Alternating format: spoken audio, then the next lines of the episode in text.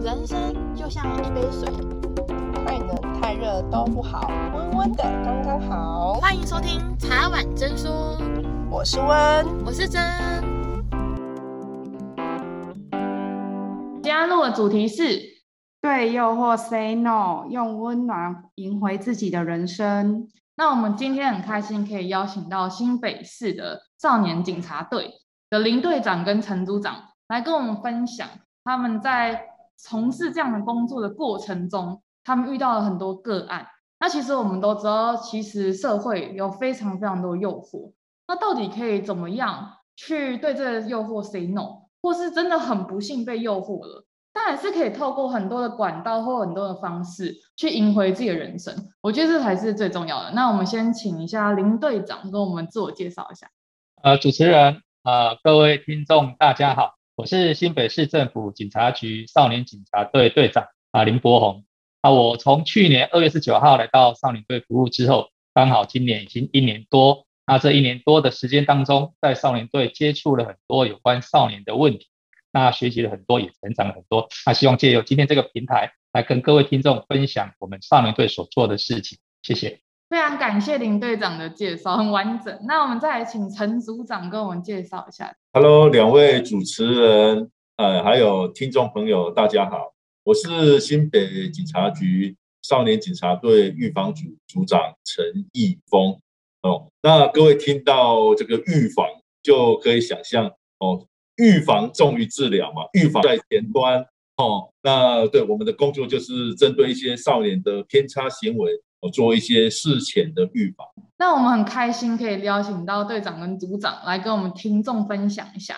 就是现在在新北市啊，就是所谓的少年犯罪。它的排名前五名大概是怎么样的比例啊？跟怎么样？这几年有没有怎么样的变动？啊，是在新北市的一个少年犯罪当中啊，前五名基本上是以毒品犯罪为最多、最大宗。那其次是所谓的诈欺，然后窃盗、妨碍自由，然后还有相关的一个行为态样。那我们今天的重点基基本上主要是在毒品的部分。那我们就针对这个毒品的部分来做比较深入的一个了解。了解。那我想问一下，毒品是近五年或近十年来一直都是排名第一的吗？还是其实这个排名是有一些变动？近五年来，基本上毒品都还是排排在第一名的一个一个少年所谓接触到的一个触法的一个行为的一个态样。那只是说最近啊，最近最近一两年，那个诈欺犯的部分，它慢慢在上升当中，它可能也会。慢慢的超过毒品的部分，感觉是因为网络越来越发达，所以诈欺这一块已经完全是无孔不入了，任何地方都有诈欺。是的，是有因为网络啊跟疫情这些，就是大家可能经济受影响啊，或是很多人可能需要第二份收入，或是需要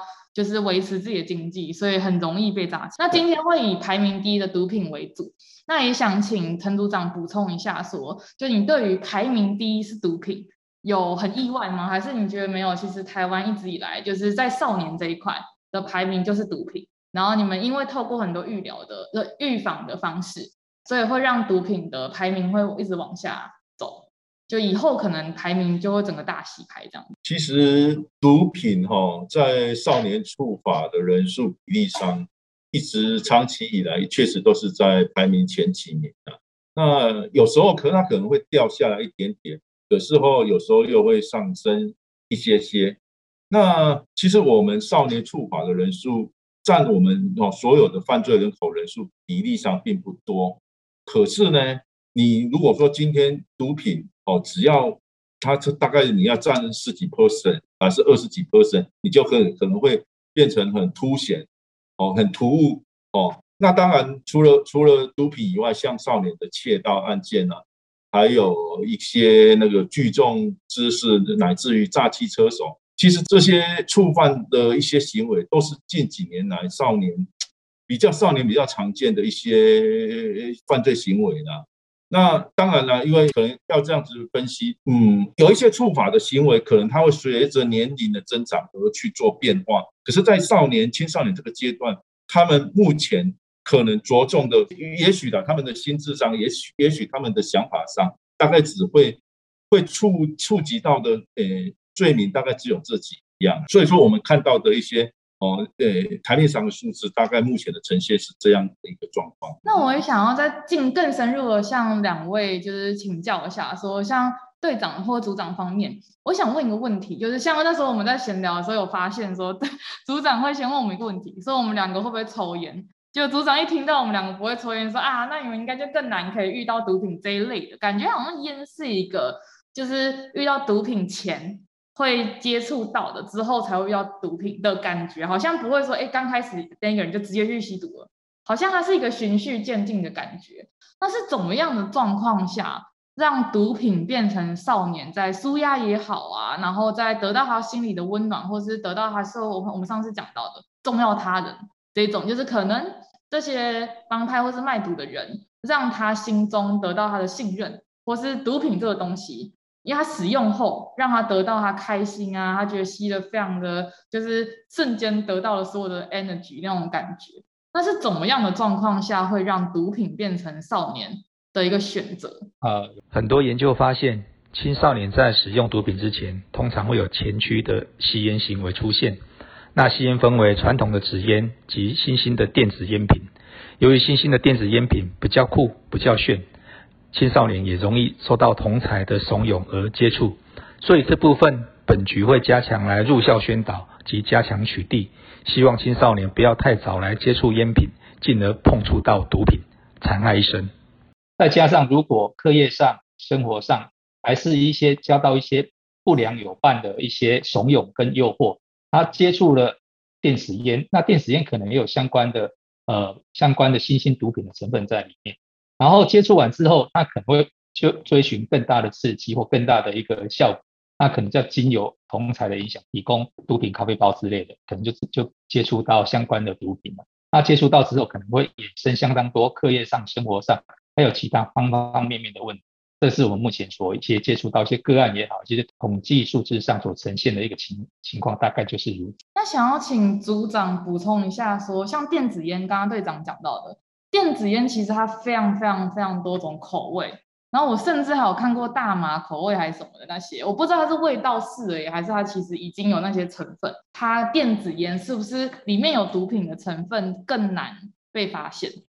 还是因为它味道比较重，大家会以为哦它只是一个口味而已。其实，在电子烟里面藏有毒品，或者是有把毒品加进去的几率也很高。因为我以前在英国的时候，大家是买卷烟嘛，自己卷的烟。所以里面他们都会加，就是一些大麻或其他毒品自己卷，因为在国外的烟很贵，比台湾更贵。那是不是也会有这样的方式，然后把，就是可能他吸了电子烟，然后他可能遇到他朋友说，哎，你要不要抽一下？就他朋友在不知名的状况下不小心抽了有毒品的电子烟。其实电子烟哈，目前在校园里面哦，其实也是我们蛮担心的部分。从很多的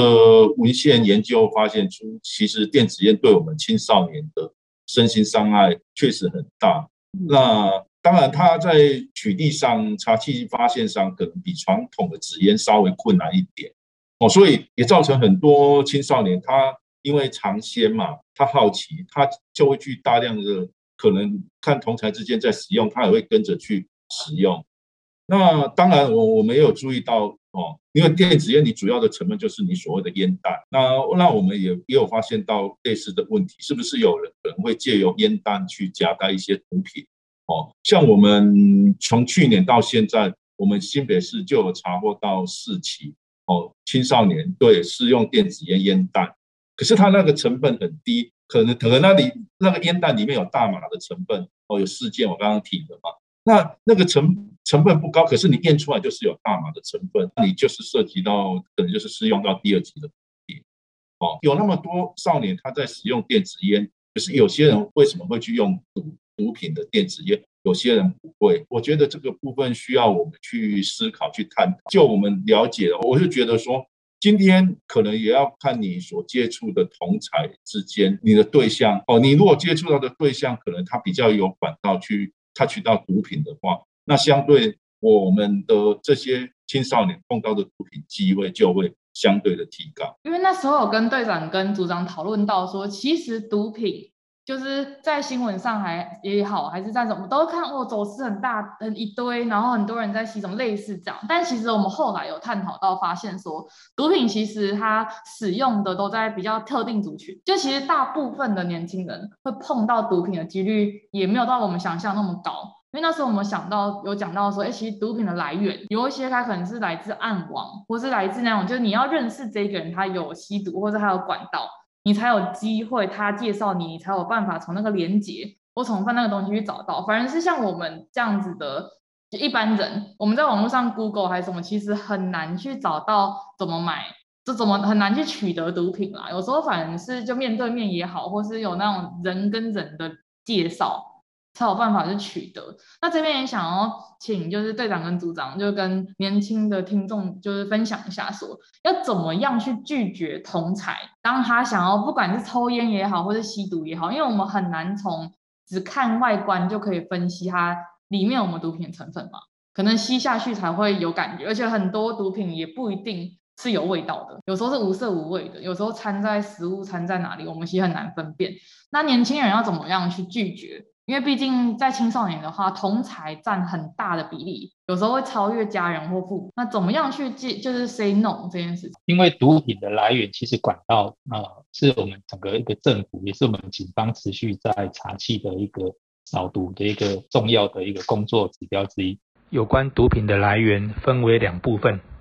走私跟制造。在走私部分，新北市政府警察局在去年。破获了台湾近一百年来最大宗的毒品走私案，总共破获了一千一百七十二块高纯度的海洛因砖，市价超过五十亿元。大家可以想看看，这批海洛因砖如果流入市面，会残害多少家庭，及衍生其他的犯罪行为又有多少？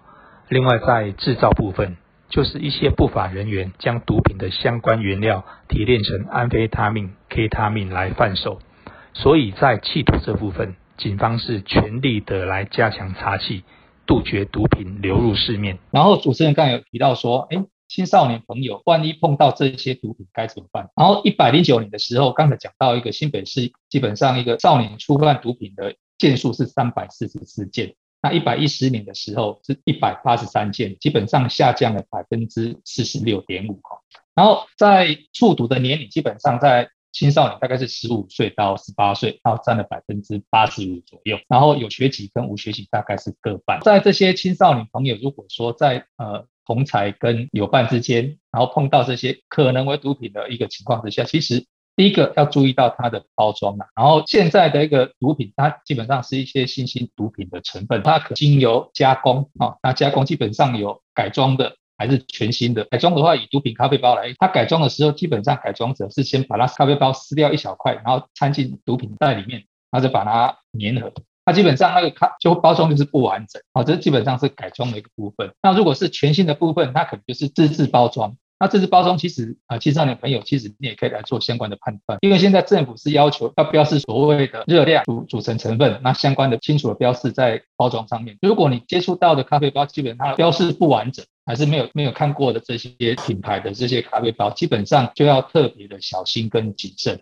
那如果是碰到朋友要求你，还是请你尝鲜的时候，其实，在进入这个节目，就是希望能够让所有的青少年朋友说，哎，毒品千万碰不得。就是青少年要怎么对毒品同侪的毒品这边 say no，然后再就是刚刚讲到那些管道，就是其实虽然说我们正常人应该是碰不到。但是我觉得在学校里面，如果刚好你的同学或者你同班或者是同年龄层，这个学校有人在在在卖毒品还是什么这种，那要怎么样的去 say no 之外，那也怎么样的，也不能说远离这些人，就怎么样的保护自己啦。因为我自己觉得说，先保护自己之后，我们才有办法去做更多的协作，或者是才有办法去做更多的事情。其实，在我们校园里面要接触到毒品的机会并不大。因为你想想看嘛，今天我如果是同学的话，我把毒品带到学校去，学校里面有老师有教官的，他们会可能随时会发现到，那同学也可能跟老师打小报告啊，对不对？就哎，那个某某同学有带毒品来，我怎么可能那么笨会把毒品带到学校嘛，对不对？所以说，所以我们反而比较担心学生哈在校外的一些行为。那其实像我们碰到几个 case，有有一些他他们会碰到毒品，像是在 KTV 里面，呃呃，大家在唱歌唱到一半，有人把那个毒品咖啡包拿出来，同台之间就会问说，啊，要不要用一下？哦啊，可能啊，有一些有一些青少年就会基于好奇心嘛，就会去使用它。那好奇心其实也是我们问过。很多青少年他会第一次会碰毒的主要一个动机，所以我我我是觉得啦，在这边我是建议说，各位青少年朋友，你可能还是要把那个好奇心给降低，你不要想说，哎，我只是尝试一下下不会怎样。可是当你尝试了以后，哎，你可能无意间去接触接触到那种感觉，你会觉得说，哎，这种感觉对我对我的身体还是心理生理性有一些些的，哎，或许你你。觉得不错啦，可是有有些这个可能每个人因个人的体质状况不一样，可是你去碰到了以后，未来你可能会变成对它产生一个依赖性。那等你成瘾了以后，你要去戒除它，那那这当然就会加倍的困难。那在怎么跟同才拒绝这一块，就是除了队长刚刚提到的星座拒绝法之外，那组长这边有什么想法？是怎么样的去拒绝？就是。同才，因为我觉得有点难的原因，是因为他们可能同班，或者他们可能就像刚刚组长讲，然后在 KTV 里面只有你一个人 say no，所有人都喝，大家就开始哎，你怎么不合群呢？啊，嗯、啊，只有你，而且下次我们不要约你啦。其实这都是大家都很害怕被孤立嘛，大家也很害怕跟别人不一样。其实我觉得这个都是我们在求学过程中，不管你是不是毒品，很多人都拿这句话。啊，就只有你没尬吃啊？怎么会？就你，我们都喝嘞，我们都没事啊。你看我们喝完都没事，只要你一个人不敢喝，你到底要不要喝？好吧，那就喝一下。喝一口啊，喝一口，就就是一定会有感受一下。嗯，你都没有适应，怎么知道你不适合？对啊，那你以后我以后不跟你好了。对对对，最常听到的我不跟你好了。尤其刚刚队长讲到，十五到十八岁都是用用毒比较多的年纪啦。那这样的小孩子，他一定最害怕听见，就我不跟你好了，那我们都不要跟你，我们都出去玩都不要找你，不好玩，你煞风景这样子。那组长这边有什么样的建议？我我当然知道啊，你基于同才的压力会很难去拒绝他。可是我像我们碰到的一些青少年朋友，他们也是有很多人就直接拒绝了啦。他说：“哎，你不跟我当朋友没关系，那我跟另外一类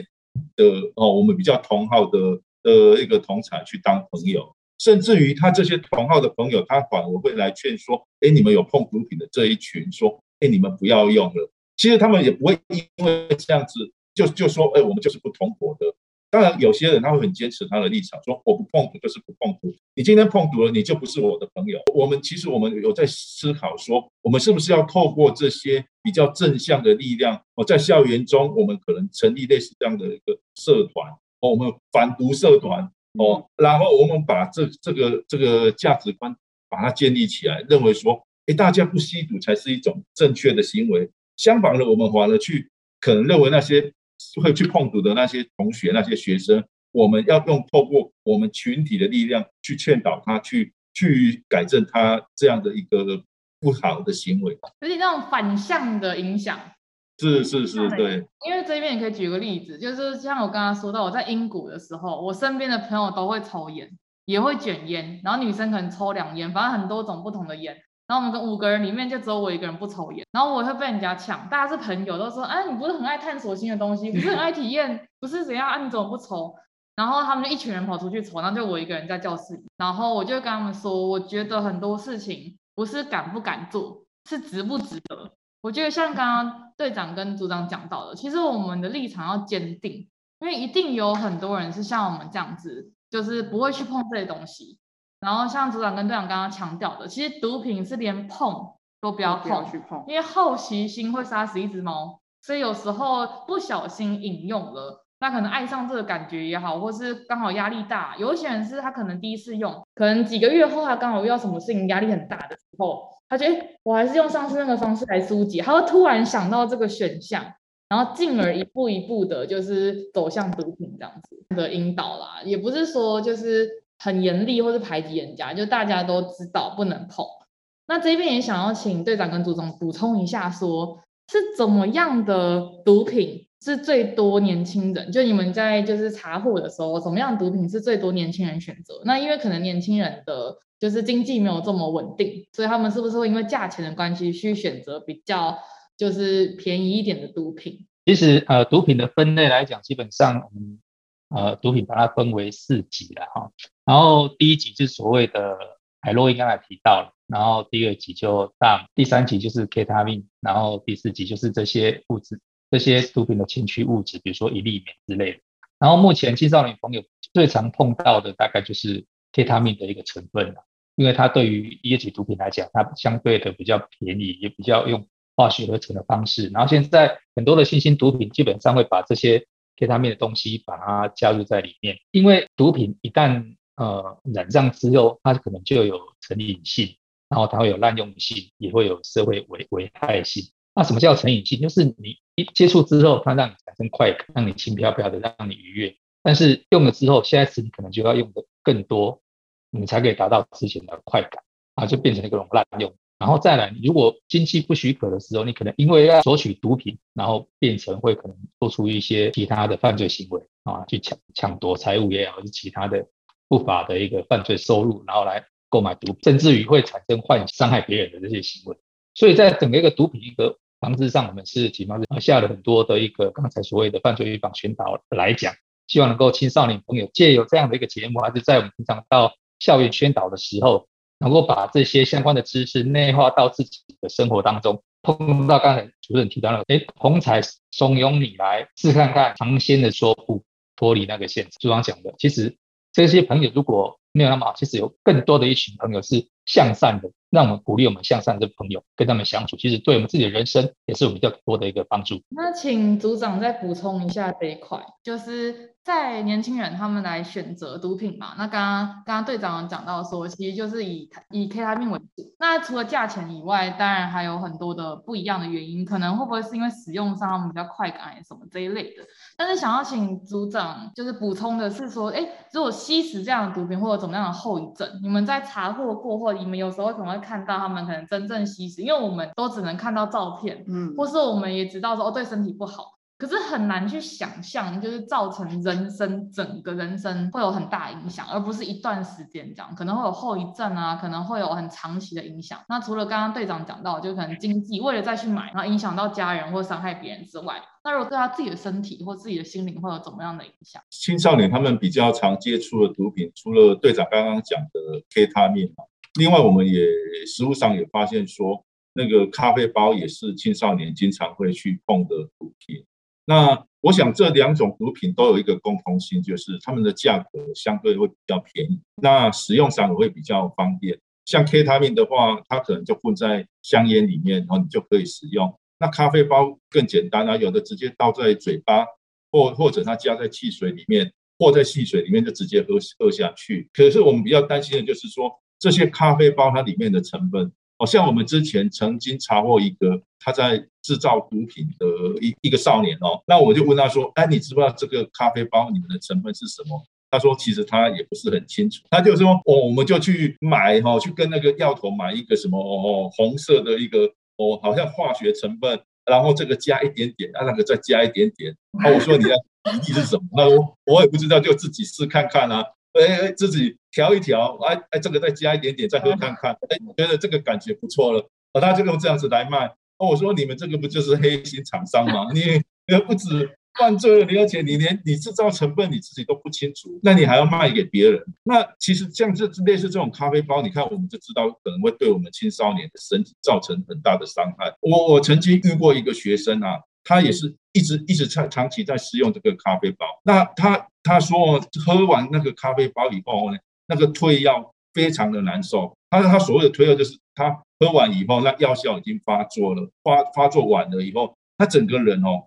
非常非常的非常头很很痛，非常的痛，他很想吐。甚至他还会产生幻觉哦，这个这这个是其中我们遇到的一个个案。另外，我有曾经遇过一个个案，就是说，他就一次吃了十几包的咖啡包，然后他整个人都恍神了啊，他就他就骑着摩托车出去，一直冲，一直冲，一直冲，反正他也不晓得冲到哪里了啊，然后就去撞那个路边电线杆，整个人就脚脚断了，受伤了，被救护车哦再送去医院，他才等到他到医院，他才知道说他刚刚发生的事。类似这种，其实我们都是很担心这种咖啡包哦。你看我刚刚。说的嘛，成分不明，然后造成的身体后遗症，哦，我们都是无法去想象的。尤其咖啡包，它的成分太复杂了，有一些成分甚至于不是我们目前哦毒品危害防治条例管制的一些药品，这个也是我们蛮担心的地方。就感觉好像就是软单，就是全部都粘进去，然后他自己用了之后，对对对，他觉得嗨了，他觉得嗨了就可以卖，是以他个人为主，所以每次都没有标准的话，每次没有标准。这已经不是违法，就感觉真的是黑心商人，超级黑心哎、欸！没有把人家的人命放在放在里面。如果他不小心某个成分添加多了，有可能人也会上命、欸。毒品蛮多会造成泌尿系统跟肾脏严重的损害。没错，没错，对吗？以前在学校听到最常毒品的后遗症，就是说可能要包尿布，对，就是会尿失禁。然后再来就是有一些毒品它是用注入的，所以有时候可能注到后来。对，就是大家共用针头嘛，因为很多人买毒，他钱都拿去买毒了，他可能不可能再去，就是每一次用毒品都买新的针头什么之类的，有很多这样的会有不止毒品的后遗症，还会有其他的传染病的可能。其实这也是很恐怖的。就刚刚听完 组长讲，就那个咖啡包十几包，真的有点夸张。正常，不要说咖啡包，连喝咖啡都不会喝十几杯的，这有点就是题外话。问一下，所以那个人是知道那咖啡包本身是毒品，所以一直吃了十包、十几包，还是说他不知道？他当然知道，他是他是知道这种好像他觉得那个药效，他他他吃一包，他已经他吃很重了嘛，他吃一包没感觉，他就吃第二包，然后又吃第三包。呃，一直吃吃吃，反正他就把他手手上刚好有的现有的咖啡包一次把它吃完就对了。所以他那个也是累积型的那种反应就对了，是越多反应就是越大，剂量会越来越多。然后再来就是那一次的，就是制造商可能成分 的纯度分散了，所以才会这样。然后可以请组长补充一下，每一种毒品它的后遗症，或是每一种毒品它会呈现在人体也好，或是心理也好的反。因为其实，在我们那个年代的宣导都说，哦，你会变骷髅头啊，你会尿失禁啊，什么这样。可是我们都是看照片，而且好像每一年的照片都都差不多一样，都是一样的。对，那我想要请组长跟队长这边讲一下，就是你们亲眼看到的，然后有不一样，它吸食不一样，或者它吸食的用量怎么样，跟它吸食多久，然后会导致这样，有时候甚至是不可逆的，就他身体受伤之后，他就再也。不太有办法再变回来的，我觉得这大家应该要知道，就是我们在做任何事情之前，都是以保护自己的身心灵为主嘛。因为身体我们就只有一个，也不能换器官，像机汽车还可以换零件，身体不能就乱换嘛。对，那先请组长就是针对这个议题，可以跟我们分享一下你在实际的过程中你看到的东西的。其实我们刚刚也有谈到青少年他们比较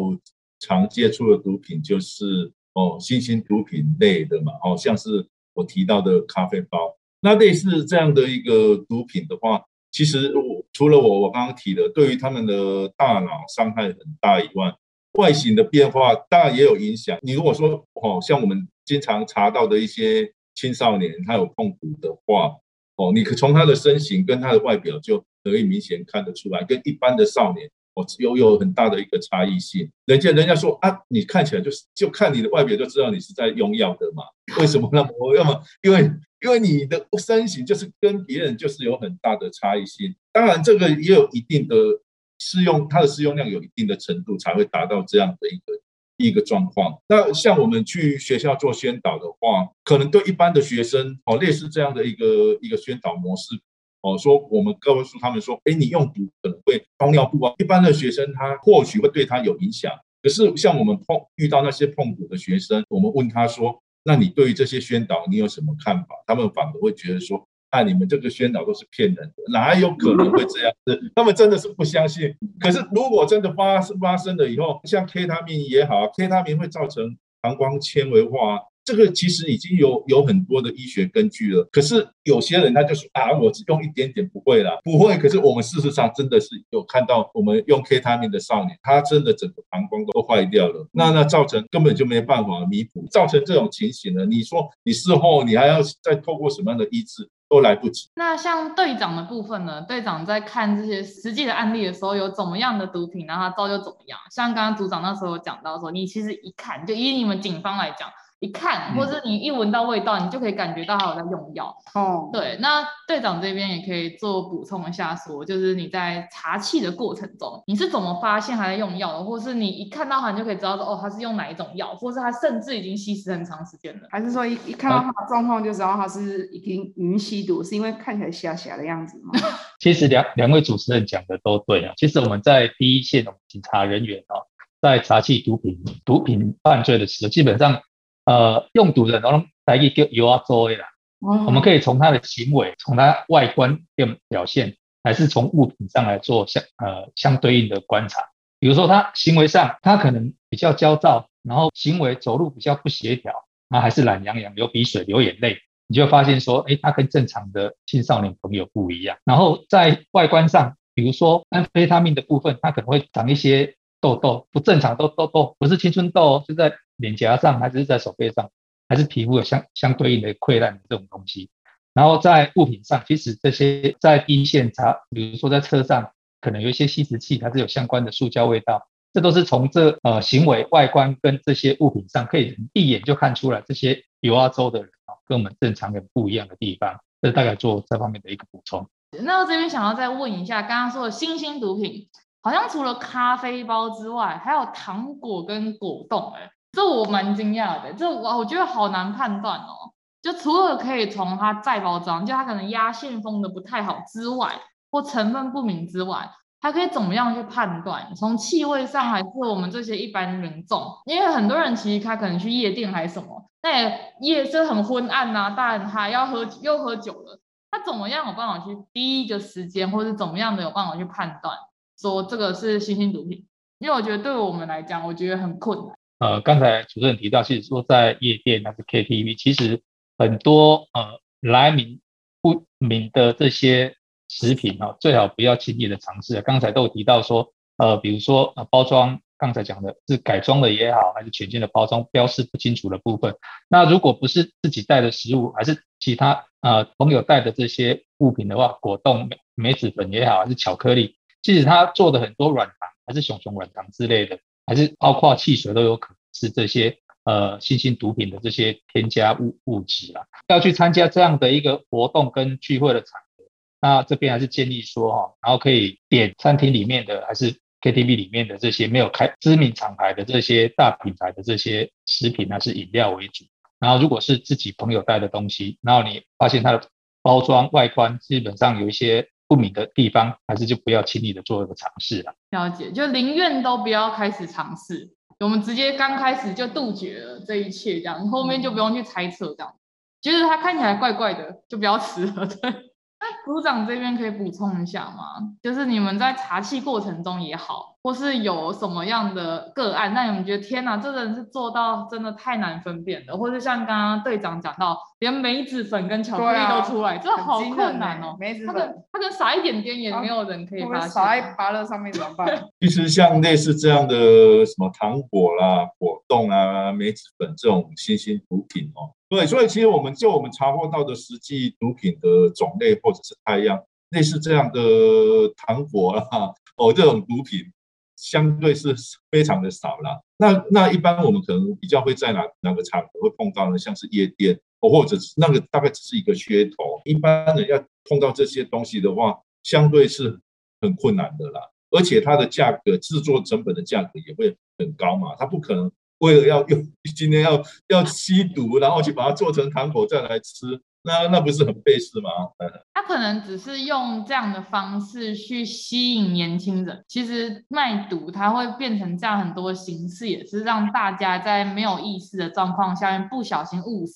久了之后，你可能你发现的时候已经来不及了。那像刚刚组长跟队长讲的那个，是已经在吸毒的人。他当然是要纯度越高，而且他已经知道自己在吸毒，所以他不需要做这些就是比较花式的东西。但是如果他是要吸收其他人，那他可能就需要做这样的方式，这样。所以我觉得刚刚队长跟组长讲得很好，就是我们都尽量避免去在那一种场所，就是比较杂的场所里面去吃自己不是自己带来的也好，或是已经离开自己视线的也好。我觉得如果去个厕所，然后这边的的朋友又不是你非常熟、非常就是就是信任的朋友，那就直接重点一杯，或者直接再重买好了，就那一杯就算了。我觉得这也是一个很大的问题，因为其实我们那时候看到有一些是它应该不算是毒品，但有那种迷魂药，他说放在饮料里面是没有人喝得出来的。如果他搅拌完，然后很快速的状况下面，其实大家是没有办法分辨。主任提到这个是有所谓的这些药丸还是这些药粉存在啊？啊，其实，在社会上也发生很多类似的案件啊。那在夜店，尤其是夜店，你可以发现很多呃青少女，然后在夜店里面，然后喝完饮料之之后，就不想忘了自己是谁，就真的就倒在那边，然后有相关的捡尸的行为，然后造成后面有关性侵害的这些犯罪的行为，这个在呃。台湾社会上是也是时有所闻，再加上一些呃呃毒品的这些相类似的混合在试用，其实也有造成呃生命的危害，甚至于死亡的案件都有。还是要再呼吁这些呃青少年朋友，就是有关这些毒品的部分呢、啊，真的不要去碰啊！这是在这边要一再呼吁的。我们再请组长做个补充。那刚刚刚刚主持人有提到嘛，哦，那个用所谓的毒品去迷惑哦，那个青少女，其实这种毒品你也不能把它称为毒品啊。其实像我们市面上买的一些安眠药，大概都有这种成分。我们回过头来说嘛，你这个制作的成本相对那么高，那与其这样，我何不就用我传统的毒品让你去试吃？去试用啊，像我刚刚说，他可能一开始可能对这些青少年，他用免费的方式，我们都会比较偏向用实务上我们遇到的 case 来做说明啊。他一开始可能就是说，哦，我免费请你啊，这在我们查获的个案中，我们确实有发现这样的情形，哦，让你免费试试用，那等你用了几次以后，你觉得那个感觉不错，那才会要你用钱去购买，慢慢慢的、慢慢的把你来拉过来。用这样这种行销的手法，这个其实才是我必须要小心的。那如果还用免费的方式，所以受就是那一个吸台面吸毒的人，在刚开始就知道那是毒品的感觉。对啊，他咖啡包给你，他不他不跟你说这个毒品啊，他说哎，你喝看看。这个不错，哦、这个感觉。哦，他就说，如果咖啡包，他就说，哎，你喝看看，这超好喝的，哎，你要不要喝看看？对，K 他们也是啊，他让你抽，哎，你抽起来跟一般香烟感觉不一样。他先不要告诉你他香烟里面的成分啊，那就让你免费抽嘛。那你抽了以后，哎，觉得，哎，这个感觉怎么跟一般我们之前抽的香烟吸完以后的感觉完全不同？对，类似这样的一个方式哦，所以感觉咖啡包跟抽烟或者是电子烟是最容易，就是嗨起来，对，最容易让就是刚开始没有接触到的人，他不知道的状况接触，剂量已经有到一定的程度。哦、然后像刚刚组长跟队长讲，其实像刚刚那个个案，他可能吃了喝了十几包咖啡包那个个案，就是已经用药用到他已经超过，因为我记得毒品是会累积的，就是。它需要一直压过原来的剂量，你才可以达到跟你原来希望的那个感觉。对，所以等于就是钱会越花越多，然后人家越来越凹陷，感觉没有一个是好的呢。对对对，真的是完全没有任何好的，完全没有一个好处啊。对，真的。为什么要碰？这我觉得是大家可以很值得去思考的问题。思考一下，碰了之后你必须要付出什么代价？除了在在戒毒。的代价之外，你的人生上面，你的改变上面需要付出哪些？这真是很值得去思考的问题。已经不是说我今天感冒吃了感冒药就会好，已经不是这个问题了。而且我觉得朋友圈也会有所改变，像刚刚组长强调的，就是哎，如果有这样类型的朋友，那你就选择就是先远离，然后去找一些比较正能量或正向的朋友，因为其实压力很大，或是有很多的。就不管是家里失去温暖，或是他可能隔代教养这些问题，或是有一些是外配的问题，所以他可能很难去找到自我价值感，或是生命中的重要他人。但是我觉得可以透过上次我们跟组长跟队长聊到的，他可以通过很多户外的活动，你们少年警察局里面会有办一些活动，可以让大家可能去看看电影啊，去看看球赛啊，去做很多。其实人生有非常非常多的兴趣可以做，那这边也想请就是队长跟组长，就可以说明一下你们的局有办怎样的活动。大家如果就是在自己的人生中，因为其实每个人的人生他不一定家庭真的很美满，真的，尤其现在越来越多，就是可能家庭失和啊、离婚啊，嗯、或者可能会有家暴啊什么这种这种，我觉得也需要有一个管道，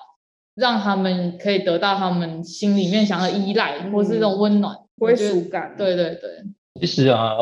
我们对于所谓的少年问题的这些偏差处罚行为啊，基本上是生活上还是学业上还是家庭上出现了问题，他可能没办法解决，然后才会产生这些偏差、曝险还是触法的行为。所以，我们这我们针对这些少年，我们用重要他人的一个方式，希望建跟他们建立比较好的一个信任的一个关系，然后经由陪伴，能够把他们拉向正。从我就任之后，其实我们办了相当多的活动，比如说带他们去骑马啊，我们新北市有我们有合约的马场，然后经由公益的一个回馈，我们带这些少年跟有借由马匹的接触，然后再去骑，然后由大哥哥大大姐姐的陪伴，在无形当中把他引导到比较正向的一个观念，然后希望能够改变他的行为，然后再来就是有关的，比如说我们带他们去钓虾、打保龄球、看职棒、看篮球赛。等等相关相当多的有益身心的活动，呃，在学校还是在社会上有一些不良有关在影响他。我们希望借由这样的建立呃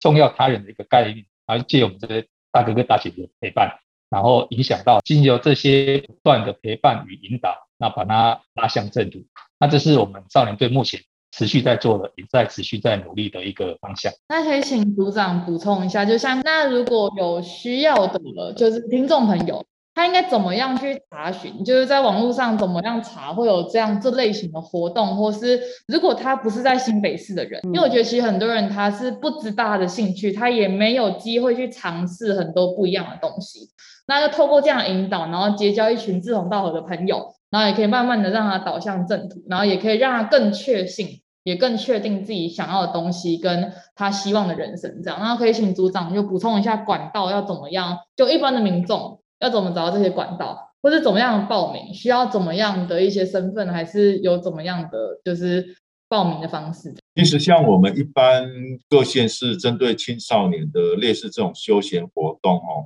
不管是教育单位也好，我们警政单位也好，都有在办理的。那你如果说教育单位的话，各县市可能可以去查询一下你当地哦，呃，教育局或教育处它的官网。它上面都会不定时有播出类似的活动讯息，尤其是在寒暑假期间，哦，这方面的讯息都很多。那像我们警政的话，其实各县市的少年队也都有经常在办理类似的活动。那以我们新北市少年队来讲的话，如果各位听众朋友平常有在关注我们的 IG 粉丝团或者是我们的脸书，我们上面都会不定时的把它播出来。只要你是居住在我们新北市的少年。其实我们都很欢迎哦，来参加我们类似举办的这种活动。了解，就可以去网络上搜寻各个县市的少年警察队，或者是去那边去看一些有没有青少年，针对青少年这一块的一些活动，然后可以去参加，然后认识更多不一样的朋友，然后去找到跟你一样一样对这一类，不管骑马也好啊，对看电影这一类的有兴趣的人。然后去建立像刚刚队长说的，就是他生命中的重要他人，因为重要他人除了父母、家人以外，另一半、朋友也是一个很重要的一块，就是慢慢补足他生命中每一个需要的，就是阶段跟需要的人。这样我觉得是一个很不错的，就很软性，然后也是一个很有趣的引导，就是还可以骑马，我觉得这个蛮特别。对，第一次听到，我是第一次听到。朋友圈，对，就是好的朋友。一个善的环境，然后一个好良善的环境，嗯，这是我第一次听到有少年警察队在办，嗯、可能可能我们没有 这方面的需求，没有这方面的需求，所以我没有去查这一块。但我觉得听众朋友，如果在他自己的居住环境或者他的朋友圈里面，他得不到那种归属感，那可以多去参加很多活动。去认识新的人，我觉得最重要的是要先 open mind，然后放就打开心胸去认识不一样的人。那你接触之后，然后你才会去找到你自己的兴趣也好。那当你找你的兴趣，或是你找到志同道合的朋友，那你也会变得更有自信，然后你也会更确定，因为更敢去尝试很多不一样的东西。对，我觉得这是一个很棒的一个就是管道，所以所以大家如果有兴趣，然后尤其是新北市的脸书跟 IG，大家都可以在下面资讯栏可以看到这样，然后有机会都可以去报名，尤其快要寒暑假了，所以大家可以踊跃的报名这边的，对啊。然后我这我还是想问一个问题，就是我们的主题是，就是如果假设他真的有吸食到毒品，然后或是他有在使用，可能剂量没有到很大，或是。暂时没有被查细的话，嗯，那他应该要怎么样去找回他自己人生，或者他怎么样的去停止使用，因为我们都知道毒品有戒断症状，对，就是他会，如果他没吸的时候，他会变得很不舒服，然后很像就是有那种恶魔在鼓励他赶快吸的那种感觉，对啊。对啊，那这一方面他已经知道他想要原来的人生了，他该怎么样去救他自己，走，回原本对，走回原来的道路这一块，对啊。就我已经染毒了，那我我我现在很想要脱离，我应该要寻求。什么样的帮助或怎么样的管道这样？对，其实呃，对于染毒的这些朋友来讲，其实我最希望你们能够一定要找自己亲密家人也好，还是自己比较好的友伴来协助、来帮助。其实各县市都有相关的这些戒毒中心，还是有相关的提供相关的咨询，然后这些也都有二十四小时的联络电话，只要你一通电话，就有专人来帮帮助你。就是说，你一定要下这个决心。然后付诸行动，然后我们才我们的手随时都在，可以拉你一把，把你从这些毒品的一个环境把你拉出来，然后过正常的人生，不再浪费生命。这边可以请组长补充一下说，假设，因为我发现有很多人他知道自己吸毒是不对的，那他也想改变，因为他的人生嘛，那他会不会想说，如果我去找政府单位或者找警政单位？他会不会担心他要先去，可能他被关，因为这毕竟是违法的事情。那这一块可以跟大家解释一下，说他今天已经想要回赢回他正常的人生了，那他有可能还是会面临到一些，因为毕竟是触法的事情。然后，但他们的年纪应该还是在少年那一块，那他们可能，因为我觉得正常的少年会担心自己会有案底，或是会被处罚，或是怎么样，或是很多人甚至不敢跟师长或是父母讲。因为他们知道这是错的，但他们还是做了。但是他们现在又想回来啊。可是如果现在，如果他们知道应该怎么讲，如果他们跟父母讲，父母亲会骂还是什么，反而把他们推离正轨。除了刚刚队长讲的，就是可以打电话给一些管道之外，那他们会面临到哪些的事情？对，或是怎么样的法则？或者其实我们就只是希望把它矫治回来，我们也不会就是有怎么样的处理方式这样。对。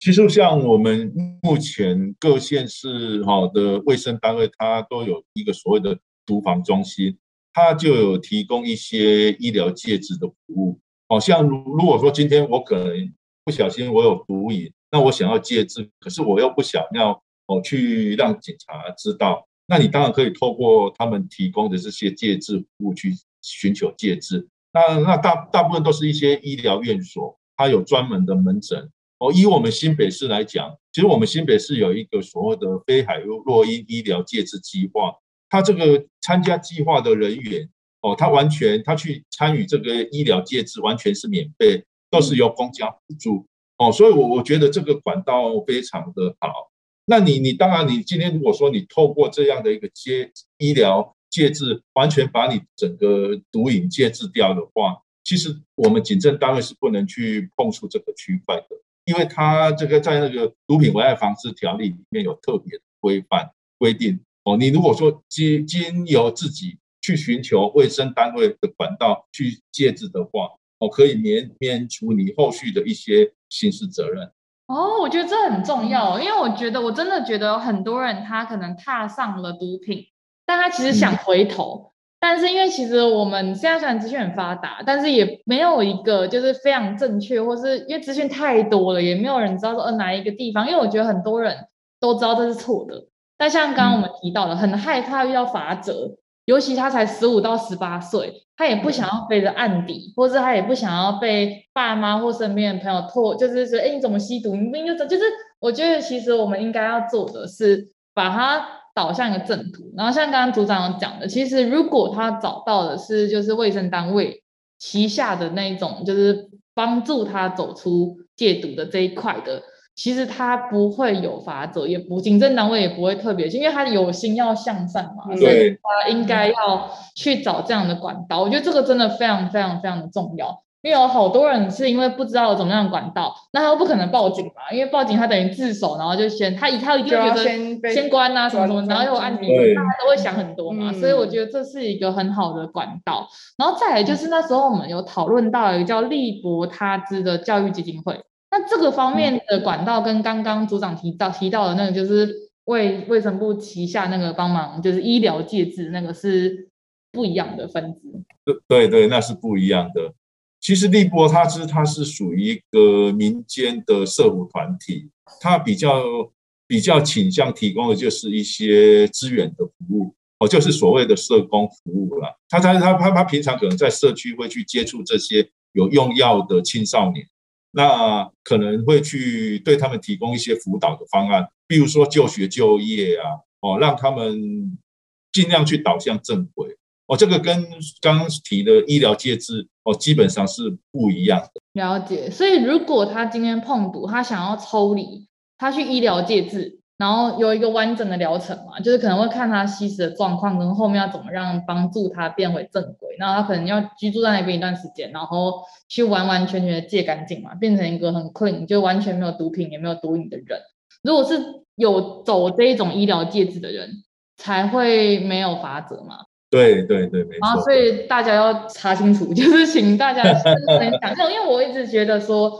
他们年轻啦，有时候真的是好玩或是新奇，有时候真的不懂事。但是人难免会犯错，当然这个错在台湾来讲是非常严重的违法。但是因为他们真的很年轻，也是希望可以还给他们人生一次灿烂光明嘛。那时候组长有提到说，你有个个案。他不是因为结婚，然后非常非常想回到正常的轨道，这边可以跟大家分享一下嘛？就成功的案例。嗯，是，其实我手上成功的案例很多啦。那那我就以刚刚主持人提的这个个案，其实他刚开始呢，他碰毒的状况很不 OK。哦，蛮严重的。那家人也劝他说：“啊，你就不要用毒啊。”可是他就是没办法去克制他。那他也经常是我们这边的常客了，经常出入警察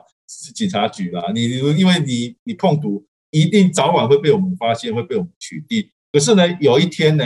哦，他他我在遇到他的时候，他跟我说：“哎、欸，那个峰哥，我现在已经没有在用了。”我就很好奇，他问他说：“啊，你怎么开始开始戒戒了他？”他说。我已经结婚了，我有小孩，那我有老婆，那我今天我不能再碰这个了啊！我为了要养我的哦小孩哦，我还有我还有老婆，所以他就真的永远都没有再去碰他了。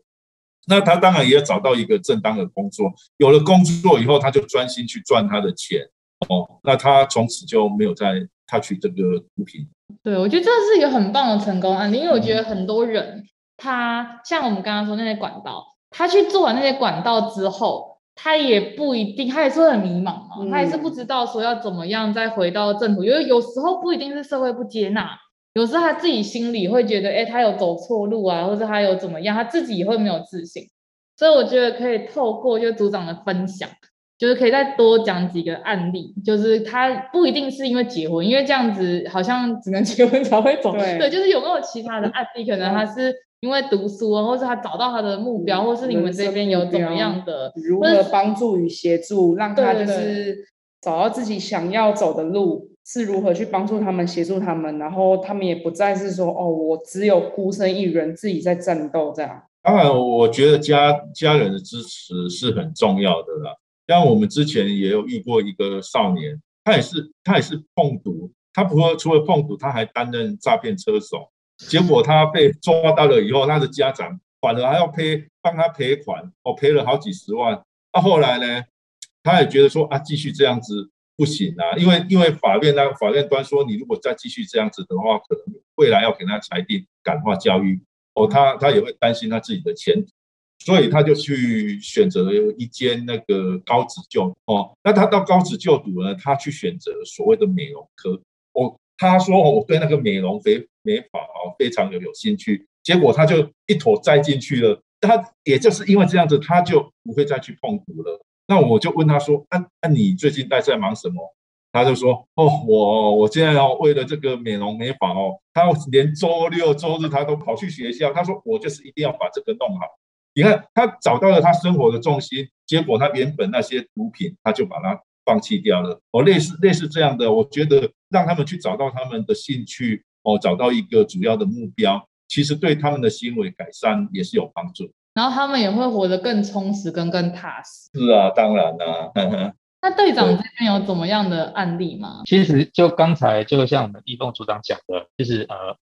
生命当中哈，其实就是要找到自己的兴趣了。然后除了这些刚才结婚的之外，然后自己投入工作职场上。那其实交到好的朋友真的也是相当的重要，朋友的一些一一句话，然后给你一些行为上的一个楷模。然后之前我碰过说，呃，他除了接触毒品之后，然后他也因为其实还是在他的兴趣上的一个一个发现，他希望能够打棒球，然后开始去呃参加相关的社团，然后去学习相关的技术，然后在棒球这条路上，其实就把他。啊，国中那他国中的时候就接触到毒品的这个这个方这个模式啊，那把它解除掉。然后现在虽然不是打打家族的，但是他也是在学校当个教练。其实是我碰过一个蛮好蛮正向的一个例子。啊，感觉起来两位队长跟组长对于自己遇到的成功案例都非常非常，我刚刚都可以感觉到你们都很开心。对。那我这边想要就是问一下说，说就是你们心里面有怎么样的感触或心得？就是毕竟两位都在这个。就是工作上付出了非常非常多时间，然后也看到非常多，就是本来他可能找不到自己人生的方向，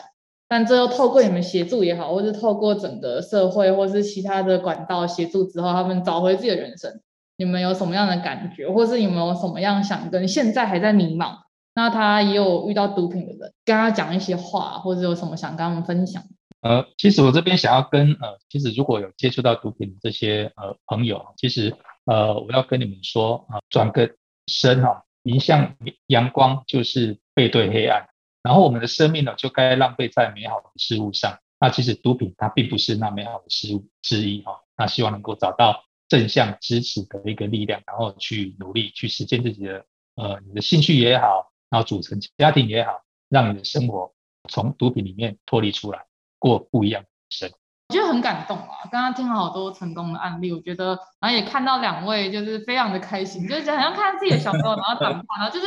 因为你们是陪伴他，然后最接近他们的人，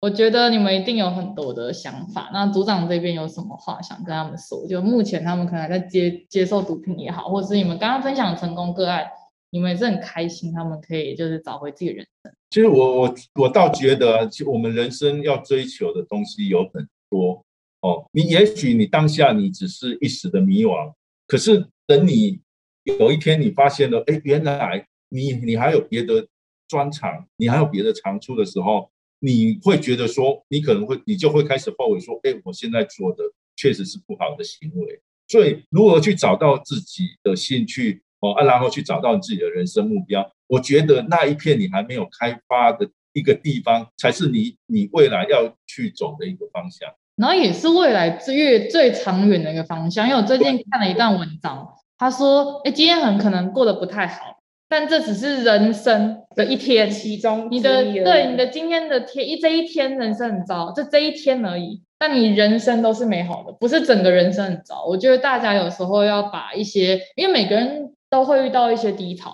嗯，每个人都遇到一些不顺利，不管亲人离世也好啊，朋友可能背叛什么，这都是大家人生。都会经历到的事情，或者工作不顺遂，或是就是很多感情上啊，遇到渣男啊，遇到什么，这都是很多很多的。我觉得应该要是先去想，就是哎，人生除了感情，除了工作，除了家人，除了很多之外，它其实是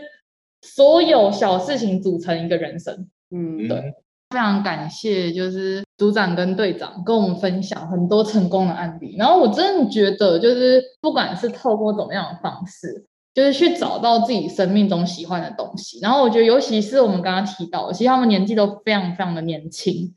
是最好去尝试很多东西，只要不违法，不要伤害别人，自己不要受伤，然后不要有生命上的安全跟健康的意义。我觉得每一件事情都可以去试试看。就是今天就是很感谢，就是组长跟队长跟我们分享这么多的案例，然后最后的最后，也希望就是组长跟队长跟就是我们一般民众。分享一下说，如果我们身边周遭，我们知道他在用毒，可是我们不可能举发他，就是我们 就是我们可以怎么样？除了刚刚就是给他们一些管道之外，我们旁边人可以怎么样去，就是给他一些支持，或者给他一些温暖。你们找他去看电影还是怎么？就类似这种，我们能怎么做？那我们先请就是队长跟我们分享，就是我们其他人知道他吸毒，那除了给他这些管道之外，有没有什么方式可以让他自己想要？伸手，然后让我们抓，因为我觉得那些管道是他已经下定决心他要戒毒的人，他才会去接受这样的管道嘛。因为其实戒毒的过程，我们都知道其实蛮辛苦的。家人也好，朋友也好，还有在使用毒品的话，我觉得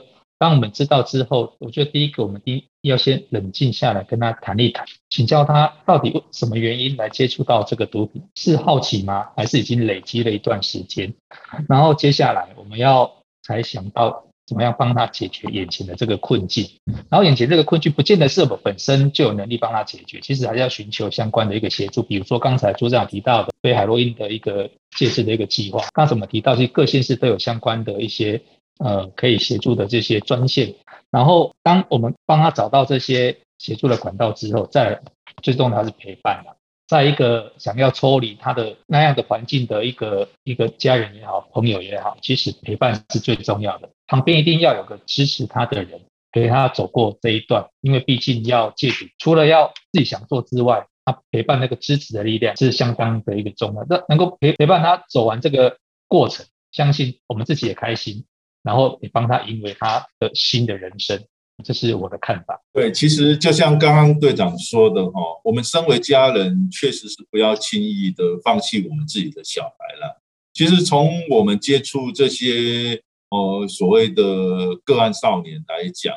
哦，因为我我遇到的少年，有些少年他是在少管所里面，那他们也会跟我跟我说，私底下跟我说，其实他也很希望爸爸妈妈能够多给他们一些关心。不要因为他今天可能走错了路哦，他可能在少管所里面，结果家人的人都对他不闻不问哦。我觉得亲情的关怀确实真的很重要。那当然，身为家长有时候也会很无奈了。尤其如果说我们自己的小孩哦，可能我们自己的小孩家里面有一个小孩这样子的行为，那我们会觉得说啊，我们很丢脸啊，那我们怎么面对我们的亲戚呀？那个我们的邻居怎么去看我们？哦，其实家长他面对的一些压力也很大。那他有些家长也会跟我们说：“那，我们就不知道怎么去教他啊，我们也不晓得怎么去跟他沟通。对于这个亲子沟通的技巧，他或许他不足。所以我我在这边可能也会鼓励一些家长，还是要勇于的走出来。像我们哦，少年队少虎会有时候也会办一些类似的家长亲子团体，我们会鼓励他们。”哦，来参加参加类似这样的团体，大家哦透过这样的团体来自我成长，哦来增加你跟你孩子的一些可能亲子沟通的技巧，我我想这些都是比较有帮助。对，因为我觉得其实有时候父母很难面对，因为爱之深责之切，然后他自己会觉得，哎、嗯，我们像刚刚组长讲到的，就我讲也讲了，大家都知道，也宣导了，电视什么都看过，但他还是就是选择那条路。那有时候我觉得，就难过大于大过于生气，就是是失望的，是对自己也对这个小孩失望这样。可是我觉得应该最重要的是父母要先走出来，先因为才有办法像刚刚队长所说的，就是我们做外就是作为旁观，就是需要帮助他的人，其实我们也很需要非常强大的意志力，因为其实陪伴的人也很辛苦，嗯，然后你要面对，尤其是父母，你要面对的是他的小孩。做了一件大家都知道不应该做，而且你知道台湾人有时候街坊邻居还说他会亲到什么，然后 说你怎么这样？就是其实父母身上的压力也很大啦。然后再来也想要请就组长补充说，那对于手足呢？手足或是我们只是朋友，那因为我觉得正常的人都会远离这些人。我很认真，因为大家不一定有这个定性，加上出社会之后或是在求学过程中，其实每个人压力都很大。因为升学压力也好，或者是工作压力也好，每个人都有自己人生的压力跟人生的课题。那我们只是旁观者。如果如果是我啦，今天还不认识两位长官的话，我可能会选择哦，那这个人我先远离他，因为我觉得我可能没有办法帮他。然后我也，然后我也不知道怎么帮他。可是我觉得这样很可惜，因为像刚刚刚刚队长有讲到，其实重要他人不是只有父母，其实还有手足跟朋友。那我们这些旁边的手足或者这些旁边的朋友，我们可以怎么做？因为我觉得有一些人他不太能接受别人的想法，当他已经知道他错，你任何的话对他来讲都是在教训他。其实你没有那个意思。对，那我们应该怎么做？可以就是让他开心房，愿意跟我们讲。因为我相信两位长官在接触个案的时候，其实他们刚开始一定是非常排斥的嘛，因为毕竟你们又是警政单位，所以所以大家会就压力比较大嘛。可是我刚刚听到你们分享你们的成功案例的时候，发现哎，他们其实跟你们有点像朋友关系，他们都愿意跟你们讲他们自己遇到的事情，或者他们希望就父母的关爱还是什么这样。那我们应该怎么做，可以让他们敞开心房，然后愿意跟我们分享，不要他自己一个扛这个责任这样子。对，我觉得他们会排斥，当然是很正常的哦。尤其是你今天他在做一件事情，你跟他的意见是相左，他当然会不高兴啊。这这个都很正常，只是说我们要了解说，我们今天哦，今天为什么要这么做，让他了解我们的用意，他了解说，哎，我们的用意是要帮助他的，是要协助他的，他知道我们的用心是良善的，他自然就会接纳我们。那当然，这过程中一定会有很多的挣扎啊，他不可能一一一次两次，他对你会有戒心啊，你们的关系没有建立好，他怎么可能会接纳你呢？所以你要释出你适当的诚意，那让他了解哦。等他了解你的想法了以后，慢慢的哎就愿意跟你沟通。那这这个时候才是哦，我们可以帮慢慢的去哦，诶，协助他改善的一个契机啊。一个循序渐进的感觉，先建立信任基础。对，没错。我们不一定可以帮助他，但我们可以先帮他减压。嗯，就他自己这种压力，我们可以先帮他减，然后也鼓励，如果只是他朋友的人。也不要放弃这个朋友，因为我觉得如果我们对，因为可是我真的发现很多人真的会选择放弃，就是先封锁他，然后消失他，就是不要跟这个人接触，因为大家都也很害怕被牵连。对。对对对，我很认真，因为有时候看新闻都会说，哎，比如说这个人他是毒贩，那朋友一定都要先都都要先说一轮嘛，看有没有哪些朋友也是在吸的这样。这样子，我们就是组长这边对于朋友这一块，还是队长这边对于朋友这一块，那我们可以怎么做？就当然我们可以陪他走，也可以陪他做，但我们能做的，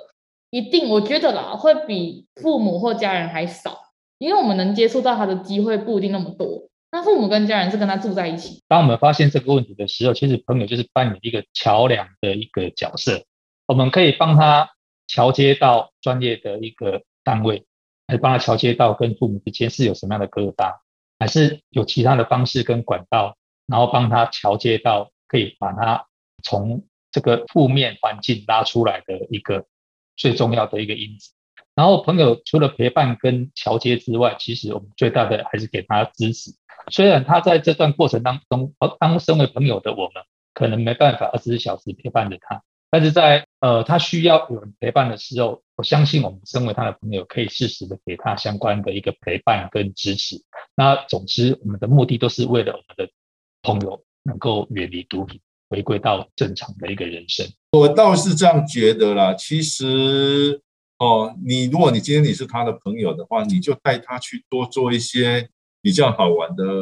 那个活动啊。哦，那你可以跟他讲啊，哎，你你看你这个买毒品一天五百块好了，你两天就一千块了。我们把这些钱拿来，我们去大吃大喝，不是我们去看电影啊，我们去唱歌啊，不是可以做更多的事情吗？干嘛把这些钱拿去花在买毒品啊？哦，类似这样的，其实你把它把他的，其实把他一些空空虚无聊的时间把它填满了以后，他自然就不会想要去碰。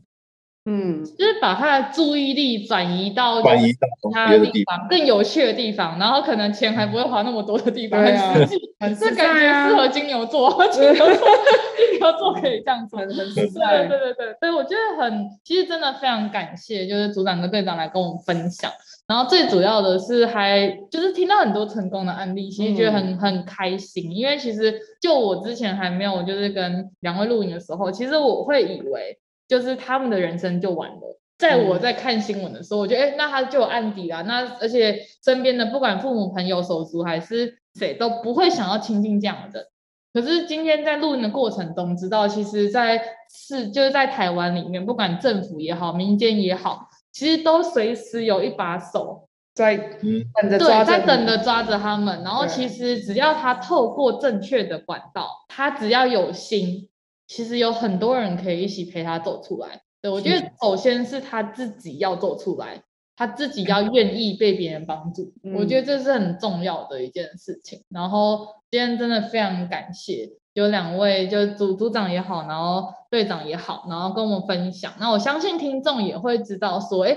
跟我们平常在新闻上面看到的不一样，不太一样。然后两位长官都分享的非常非常的，就是我觉得跟我们在新闻上看的完全不一样，然后也不是这么的严肃。嗯然后我们也可以知道，说人生真的很难不走错路。嗯，当然一直走正确路的人也很多，但是走错路也不要害怕。嗯、我觉得这真的是相信自己，然后只要愿意改错，因为我们每次都讲嘛，知错能改，善莫大焉。就是只要愿意改，然后我们所有的人都可以想尽办法去帮他做适合他的改变方法。那最好的做法当然是刚开始就不要碰，不要碰这，没错，就是不要走这一块路，不要绕一个超级远的路这样子。这样最好就是就是顺顺利利的，就是跟大家就是一样，就是去找自己比较快乐，找朋友去做一些好的娱乐。那如果不幸的他走了别的冤枉路，那其实只是走比较远，但是还是绕着回来正途的。对，我觉得这是很重要的事情。然后今天就差不多到这边，就跟听众拜拜。对对对，非常感谢两位。然后谢谢谢谢谢谢，真的是很棒的分享，很感谢，对，很棒的分享。好，谢谢啊，谢谢，谢谢两位主持人，拜拜，谢谢，拜拜，拜拜，拜拜。谢谢今天大家的收听，有任何想法都欢迎留言给我们哟。喜欢我们的话，别忘了上 Apple Podcast 留五颗星，或是追踪我们的 IG 茶碗真说。